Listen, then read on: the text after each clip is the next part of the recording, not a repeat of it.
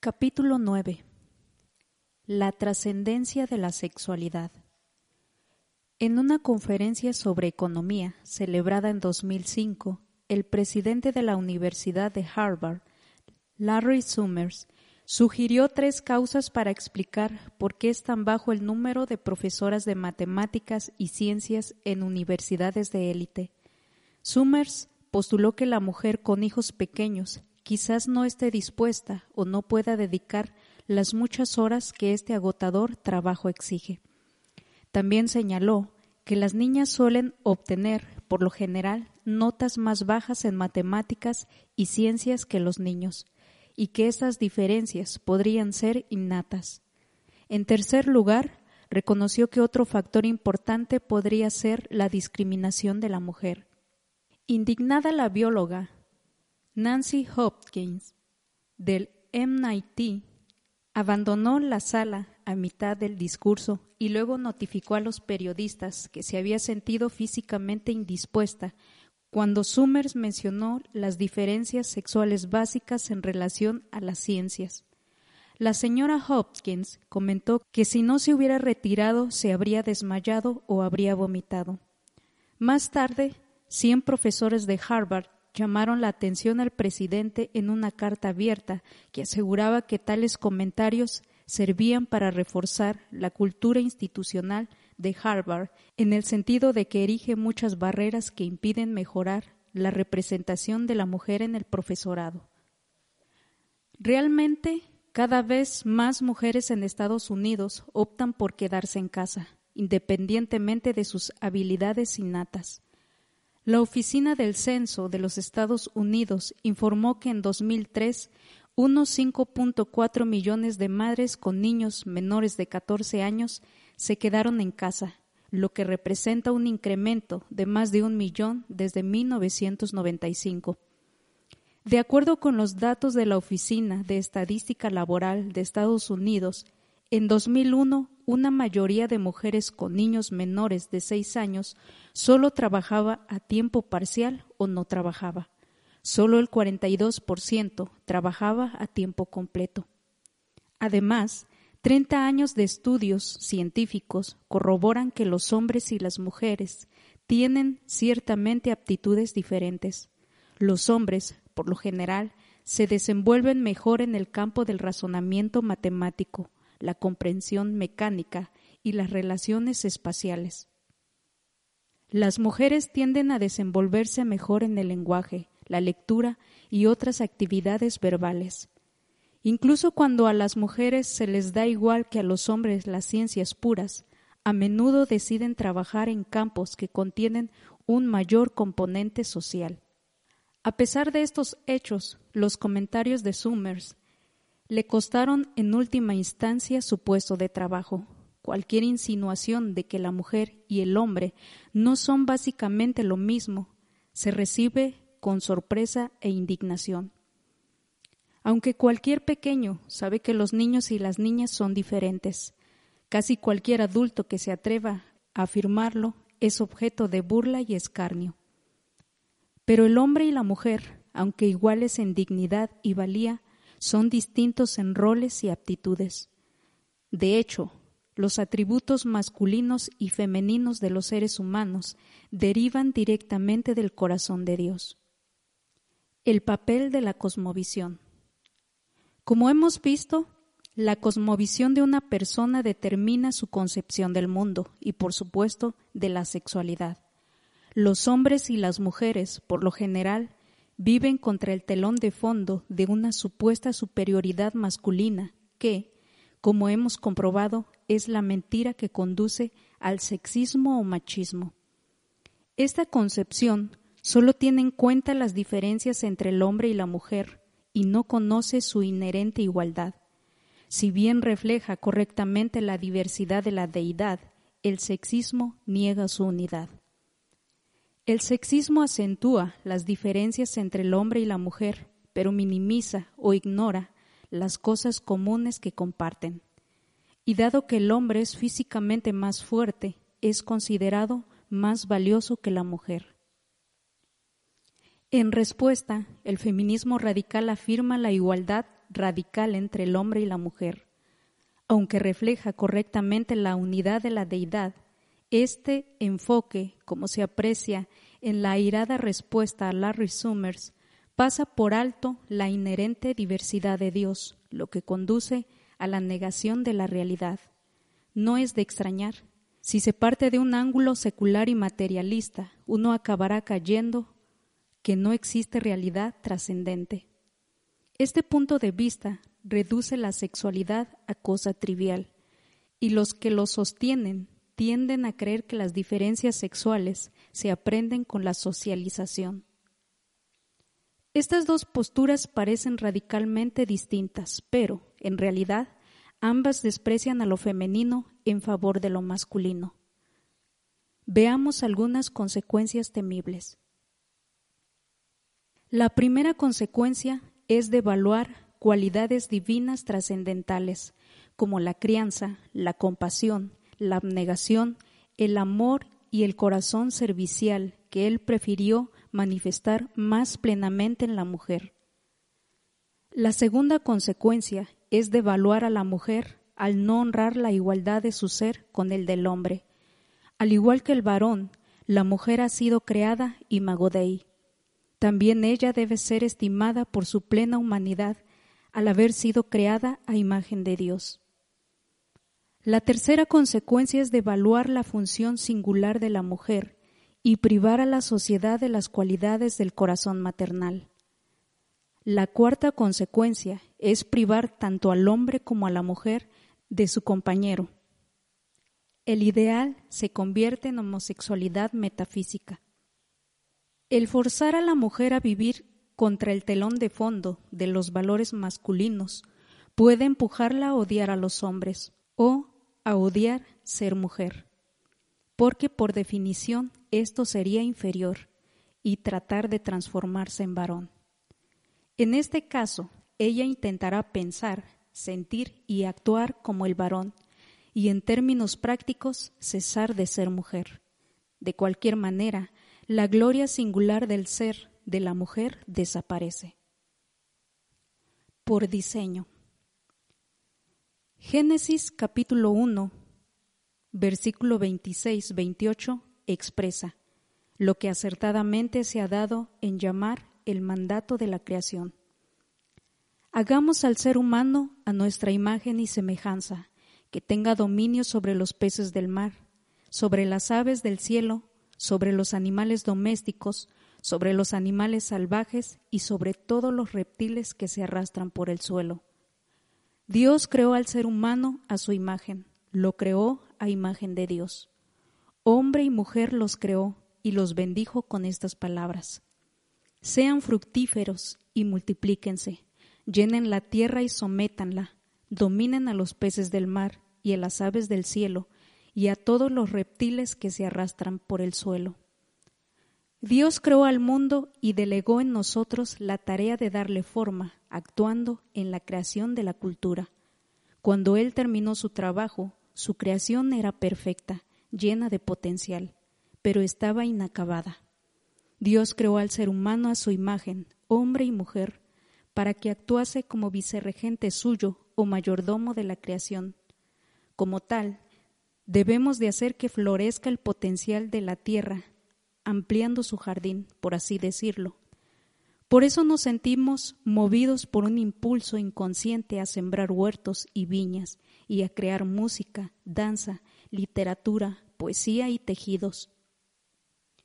Hemos sido llamados en multitud de formas a llenar la tierra del conocimiento de la gloria de Dios, así como las aguas cubren los mares. Habacuc 2.14.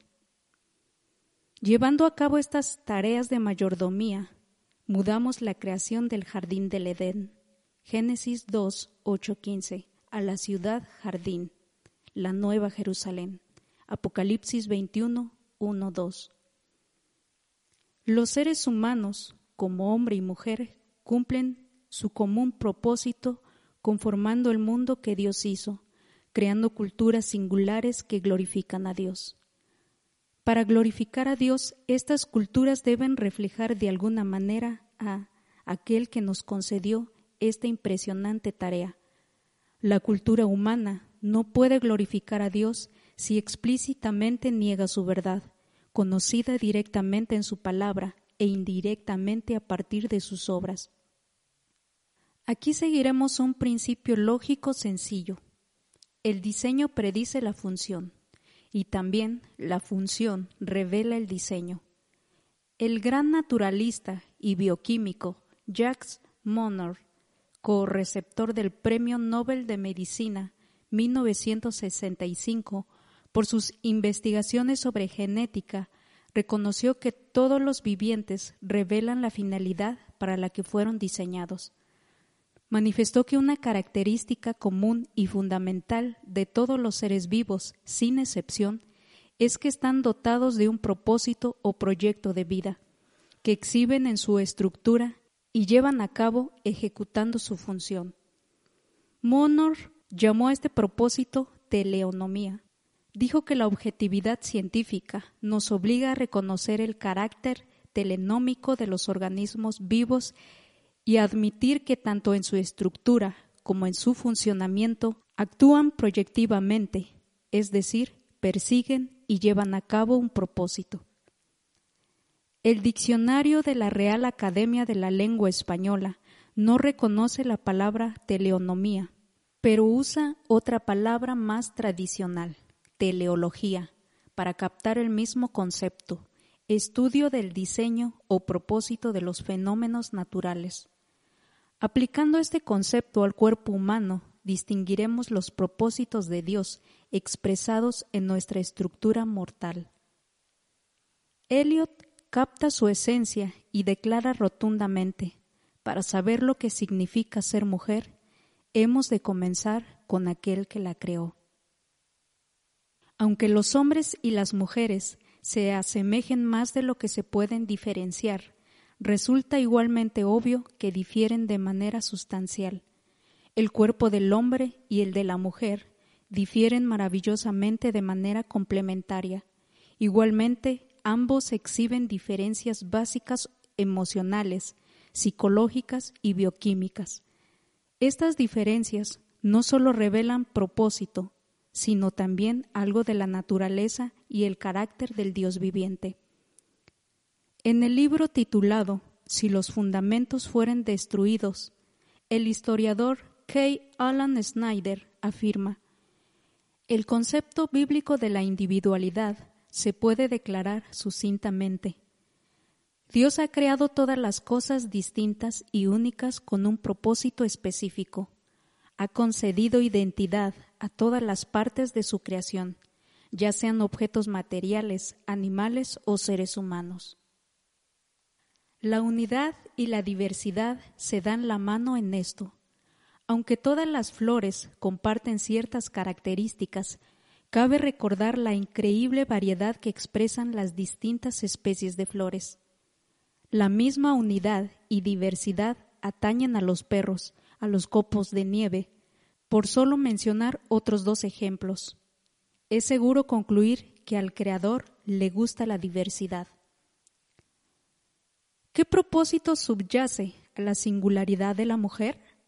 Sugiero que ésta revela en su cuerpo algo del corazón maternal de Dios, de su amor tierno, compasivo y abnegado. Su cuerpo también revela los propósitos metafísicos para los que ella ha nacido. Entre otras cosas, la mujer fue diseñada singularmente para llevar y criar bebés. Lamentablemente, gran parte de la confusión sexual que abunda en el mundo se debe al hecho de que se ha olvidado que la forma y la función de los seres vivos revelan sus propósitos. Sepárese lo físico de lo trascendente y lo físico perderá su significado. La confusión sexual de la sociedad posmoderna ha tenido lugar porque hemos separado la creación del creador, el diseño del diseñador. Si bien el hombre y la mujer comparten el mismo ser, creado a imagen de Dios, también cumplen funciones distintas. Podemos observar sus funciones examinando cómo Dios diseñó a cada uno. Esencialismo frente a socialización. Los padres recuerdan cuando sus hijos pequeños descubrieron que las partes privadas de los niños y las niñas son diferentes. Pero, ¿tienen estas diferencias algo que ver con la trascendencia o son simples diferencias accidentales? Elliot manifiesta. Es peligroso y destructivo tratar la sexualidad como si no tuviera sentido. Buena parte de la Iglesia, influida por ideologías mundanas, ignora el hecho de que la sexualidad tiene un sentido trascendente. Nuestro mundo es testigo de un acalorado debate entre los que dicen que la sexualidad es innata y fija y los que arguyen que se aprende a través de un proceso de socialización.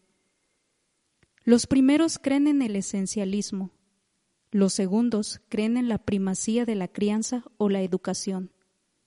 Yo pertenezco al primer grupo. La sexualidad pertenece a una naturaleza esencial. Su esencia dimana de la naturaleza trascendente de Dios. Para comprobar por qué esto es así, volvamos brevemente al principio. Dios creó dos clases de seres vivos. Primero los seres espirituales, ejemplificados por los ángeles, y después los seres físicos, animales. Luego creó un tercer tipo de vida, los seres físico-espirituales, humanos. Nosotros somos la única parte de la creación que enlaza el mundo físico con el espiritual. Como espíritus con cuerpo o cuerpos orgánicos infundidos de espíritu, solo nosotros hemos sido creados a imagen de Dios. Aunque la Biblia no especifica precisamente los factores que constituyen esta imagen, podemos asumir con toda seguridad que ellos nos ayudan a reflejar nuestro origen trascendente de forma física. Además, nuestra identidad sexual es esencial y manifiesta parte de la naturaleza trascendente de Dios, en cuya imagen hemos sido creados. Si bien Dios no es un ser físico con características sexuales visibles, las diferencias sexuales humanas en su conjunto ayudan a ver más claramente el modelo o arquetipo divino del orden creado. La sexualidad humana, varón y hembra, refleja las características masculinas y femeninas del carácter mismo de Dios. Según C.S. Lewins, el macho y la hembra de las criaturas orgánicas son como reflejos débiles y borrosos de lo masculino y lo femenino. Nuestra identidad sexual es una manifestación física del corazón de Dios, origen de todo lo que llamamos masculino y femenino. El corazón paternal de Dios dirige, inicia, protege y provee. El corazón de Dios es también origen de las características maternales de seguir, responder, cuidar y recibir. Note en Génesis 1.27, énfasis añadido, la manifestación sexual de la naturaleza maternal paternal. Y Dios creó al ser humano a su imagen, lo creó a imagen de Dios, hombre y mujer los creó. Un hombre no puede reflejar la plenitud de la imagen de Dios ni tampoco puede una mujer. Tiene que haber comunidad, cuya unidad más elemental es la familia. Además, dos hombres o dos mujeres tampoco pueden reflejar la plenitud de la imagen de Dios. Hace falta un hombre y una mujer para crear una familia. Hacen falta un hombre y una mujer para reflejar la unidad del ser y la diversidad de función de la Trinidad. Hay una convergencia complementaria entre el hombre y la mujer que imita la unidad y la diversidad de la Trinidad. Eliot capta esta idea en su libro Let Me Be Woman. La investigación científica reciente ilumina y, como sucedió anteriormente, corrobora la antigua verdad que la humanidad siempre ha reconocido. Dios creó al hombre y a la mujer, al hombre para provocar dirigir, iniciar y gobernar, y a la mujer para responder, seguir, adaptarse y someterse. Aunque sostuviéramos una teoría del origen, la estructura física de la mujer nos asegura que ella ha sido creada para recibir, sostener, influir, complementar y alimentar. Hay un componente no material o trascendente de la distinción sexual. La sexualidad está incorporada en el alma.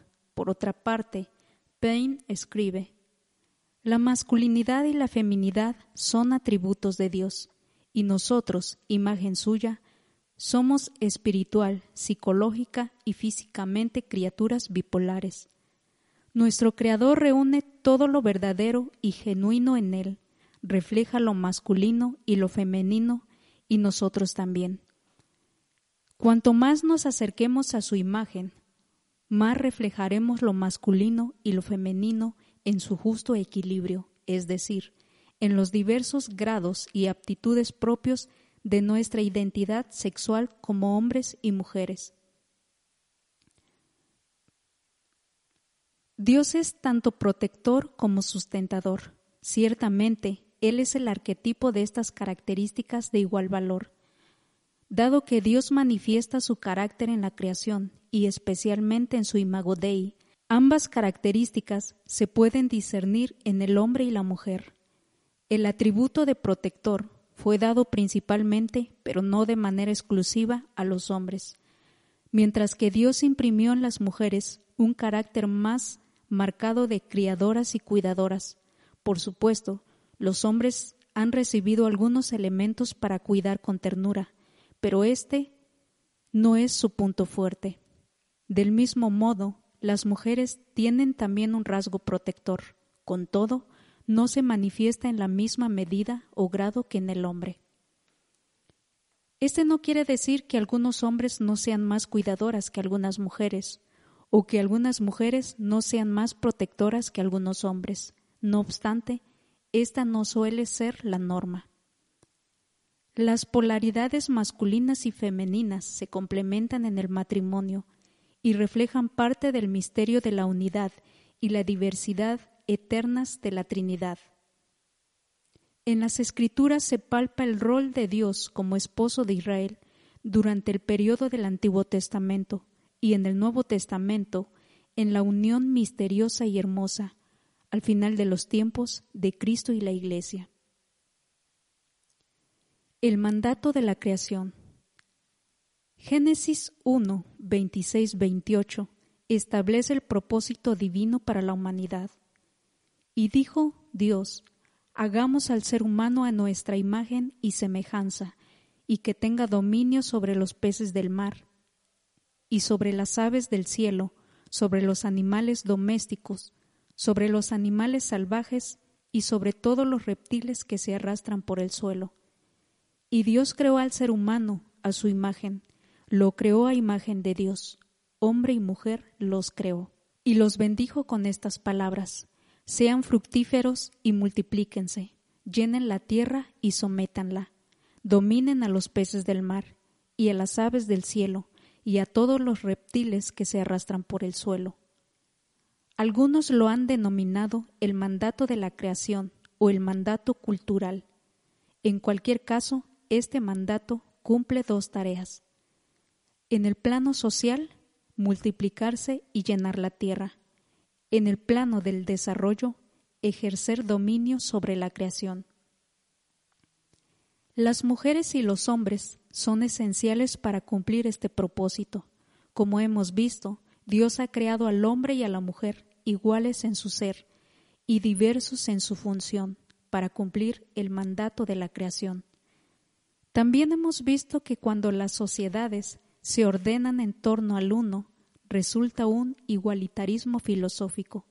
La singularidad y la individualidad desaparecen y la gente confunde la igualdad en el ser con la igualdad en la función. Esto conduce a la confusión de la identidad, la identidad sexual y el propósito. Cuando las sociedades se ordenan en torno a lo diverso, resulta la desigualdad. desaparece la unidad en el ser y la gente tiende a ver en las diferencias de función signos de desigualdad inherente.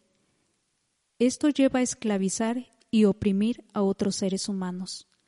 No obstante, la Biblia aporta un equilibrio perfecto al exaltar la individualidad en la comunidad. Emulando el orden trinitario, afirma al mismo tiempo la igualdad de ser y la diversidad de función, por lo cual el apóstol Pablo postuló dos enunciados aparentemente paradójicos. Por lo que respecta al ser, Pablo declara en Gálatas 3:28, Ya no hay judío ni griego, esclavo ni libre, hombre ni mujer, sino que todos ustedes son uno solo en Cristo Jesús. Por lo que respecta a la función, Pablo dice en Efesios 5, 22, 24, Esposas, sométanse a sus propios esposos como al Señor, porque el esposo es cabeza de su esposa, así como Cristo es cabeza y salvador de la Iglesia, la cual es su cuerpo. Así como la Iglesia se somete a Cristo, también las esposas deben someterse a sus esposos en todo.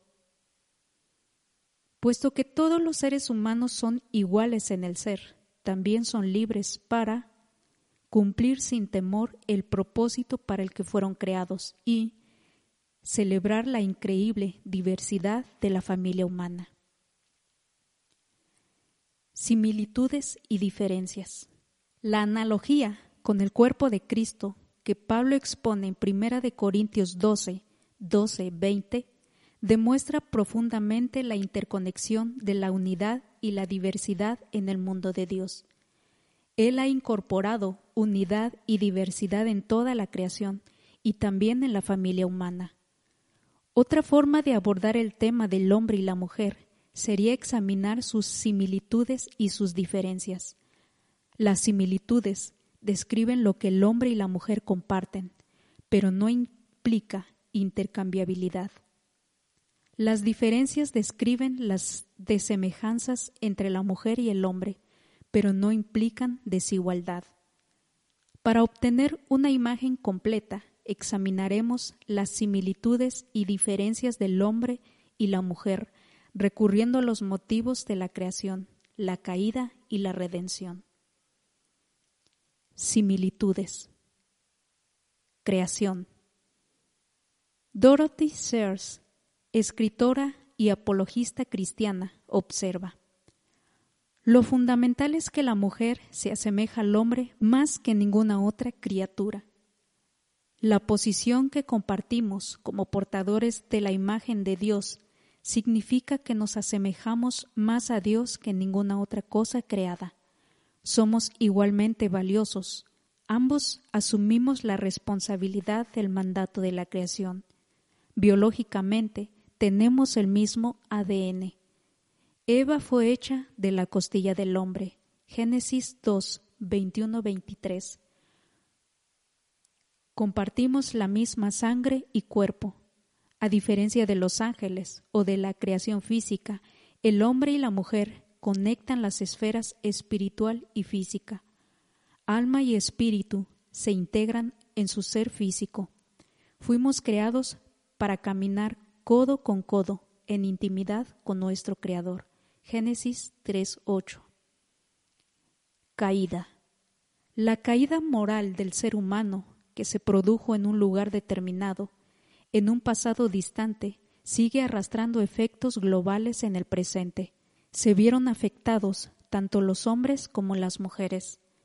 Todos somos igualmente pecadores. Génesis 3, 6, 7, Romanos 3, 23, y ambos sexos culpables en este desastre.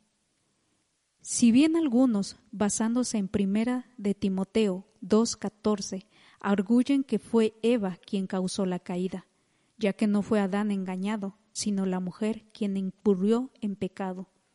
El apóstol Pablo declara en Romanos 5, 12, 17 que Adán, como primer hombre, su representante, asumió la responsabilidad última, pero ambos sufren el terrible efecto de la maldición. Génesis 3, 16, 19 el hombre y la mujer tienen una misma necesidad de gracia. Redención. Gracias a Dios, el hombre y la mujer son igualmente receptores de la gracia. Gálatas 3:28. Hemos sido llamados a creer en el mismo Evangelio. Juan 3:16. Tenemos el mismo Espíritu Santo morando en nosotros. Hechos 2:17, 18. Somos bautizados en el cuerpo de Cristo. Hechos 2:4. Hemos recibido dones espirituales para edificar a la iglesia. Primera de Corintios 12, 7, 11. Y hemos sido llamados a manifestar el mismo fruto. Gálatas 5, 22, 23. Diferencias. Aunque el hombre y la mujer son similares en su especie, son también muy diferentes. Como manifestara el profesor del MIT, David C. Peach, del Instituto Whitehead de Investigación de Bioquímica, al New York Times, todos repetimos el mantra de que somos 99% idénticos y hallamos en ello consuelo político, pero la realidad es que las diferencias genéticas entre el hombre y la mujer empequeñecen absolutamente todas las demás diferencias en el genoma humano. De modo que, a pesar de la presión política y social para decir que el hombre y la mujer son iguales, la verdad es que las diferencias entre los sexos son mucho mayores que las diferencias entre razas y grupos étnicos. Estas distinciones reflejan las distintas responsabilidades o funciones que se nos han asignado en el mandato de la creación. Llamémosla división del trabajo, pero recuerde que esta división se escenifica contra el telón de fondo de Adán y Eva, creados a imagen de Dios, no contra el telón de fondo de la masculinidad. Estas distinciones establecen de forma gloriosa la absoluta singularidad de cada individuo en el despliegue del propósito eterno de Dios. Pero no debemos confundir individualidad con individualismo. Hemos sido creados para vivir en comunidad. Más bien, las propias distinciones deben ir ligadas de manera complementaria a la familia nuclear, al resto de la familia y a la comunidad en general, para cumplir el mandato de la creación. Creación. Si bien es cierto que todos los humanos comparten ciertas características físicas, cada uno de nosotros es único. Esto se aprecia en las innumerables diferencias biológicas como altura, peso, complexión, color de la piel, textura, color del cabello, órganos sexuales, hormonas masculinas y femeninas, etc. Hasta la corteza cerebral revela muchas diferencias. La psicóloga Mary Stanworth Ben Lewin escribe El hecho biológico más sobresaliente en los seres humanos es el tamaño y la plasticidad de su corteza cerebral, que les permite adaptarse, ser personas creadoras de culturas, llamadas a orientarse bajo el mandato cultural. El profesor de biología Greg Johnson agrega, ciertamente, al estudiar la biología de los mamíferos y en especial la de los seres humanos, encontramos diferencias relacionadas con el sexo en todos los sistemas orgánicos, también en el cerebro y en el sistema nervioso. Pero estas diferencias van más allá de lo fisiológico. Nuestras características internas exhiben al mundo un ser humano único estas diferencias de alma incluyen el pensamiento, abstracto o práctico, la forma de procesar los idiomas, la de sentir y expresar emociones. En lo esencial, el hombre y la mujer exhiben dos maneras igualmente válidas de conocer. El hombre tiende a lo racional y la mujer a la intuición. Ser plenamente humano requiere tanto lo racional como lo intuitivo. Así pues, el hombre y la mujer se necesitan mutuamente para vivir en comunidad y expresar plenamente la imagen de Dios. La razón y la intuición, la ciencia y el arte manan del propio Creador. Desde luego, las mujeres pueden pensar racionalmente, pero por lo general su don es la intuición. Y los hombres son capaces de percibir intuitivamente, aunque su fuerza radica mayormente en lo racional. Al examinar las diferencias entre los seres humanos, evidentemente en el orden creado, conviene estudiar las diferencias que Dios ha establecido en la creación del hombre y la mujer. En vez de igualitarismo puro, la Biblia enseña que se da un orden temporal en la creación. El hombre fue creado primero, Génesis 2.7, y luego la mujer, Génesis 2, 22, Primera de Timoteo 2, Hay también una diferencia por lo que respecta a la materia que Dios utilizó para crearlos. El hombre fue hecho del polvo de la tierra, Génesis 2.7, en tanto que la mujer fue creada de la costilla del hombre. Génesis 2.22. De la mujer se dice que es una ayuda idónea para el hombre. Génesis 2.20. Repetimos una vez más que esto no implica inferioridad en modo alguno, solo complementariedad. Otra implicación es la correspondencia. La mujer y el hombre encajan entre sí física y espiritualmente. La mujer es una ayuda idónea para el hombre, según el mandato cultural. Del mismo modo, el hombre es ayuda adecuada para la mujer, para llevar a efecto sus tareas combinadas. También, ayudados por la antropología, se pueden distinguir fácilmente otras diferencias básicas entre los sexos. Los antropólogos descubren tipos similares de comportamiento sexual específico, universal en las culturas humanas. De 250 culturas estudiadas, los varones dominan en casi todas. Los hombres casi siempre son los que elaboran las normas, los cazadores, los constructores, los artífices de armas, los trabajadores del metal, la madera o la piedra. Las mujeres son principalmente cuidadoras y se involucran más en la crianza de los niños. Sus actividades se centran en el mantenimiento de la casa y la familia. A menudo se implican más en la alfarería, confección de cestas, ropa, mantas, etc. Ellas recogen alimentos, preservan y preparan la comida, recogen y transportan la leña y el agua, recogen y muelen el grano. Como dice Wayne Grudem, investigador y profesor de Biblia y Teología en el Seminario de Phoenix, desde el principio Dios diseñó nuestra sexualidad para reflejar unidad, diversidad y belleza, todo al mismo tiempo. Como marido y mujer, nos atraen más las partes más diferentes del otro, la unidad más profunda, física, emocional y espiritual, se realiza allá donde somos más diferentes. Caída. Aunque tanto el hombre como la mujer fueron responsables de la caída, sus roles fueron diferentes. La Biblia anuncia que Eva fue tentada primero Génesis 3, 1, 6. Satanás retó a Eva directamente y a Adán indirectamente a través de su esposa. El peso de la responsabilidad, sin embargo, recayó sobre Adán, porque él recibió la orden de no comer el fruto del árbol. Génesis 2, 16, 17. Y desobedeció deliberadamente.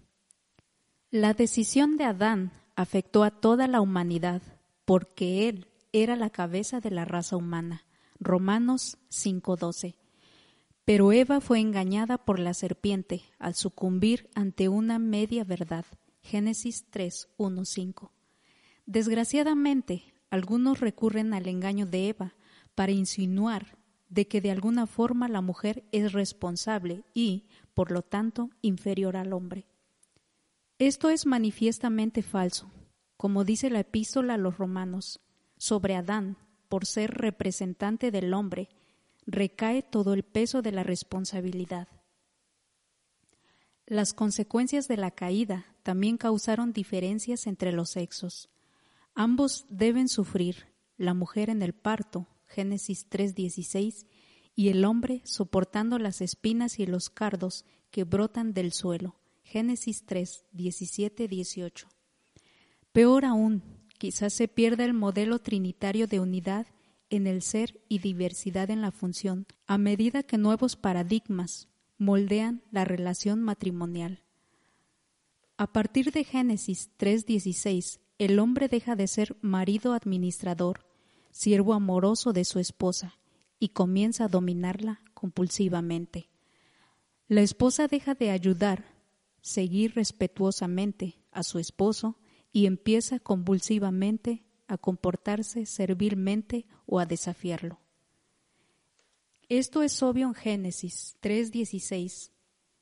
Desearás a tu marido y él te dominará. Examinaremos este asunto con más detalle en el capítulo 12. La redención. Dios no espera lo mismo del hombre y la mujer en el matrimonio. El matrimonio de los cristianos ha de reflejar la unión mística de Cristo y la Iglesia. Efesios 5, 22, 33.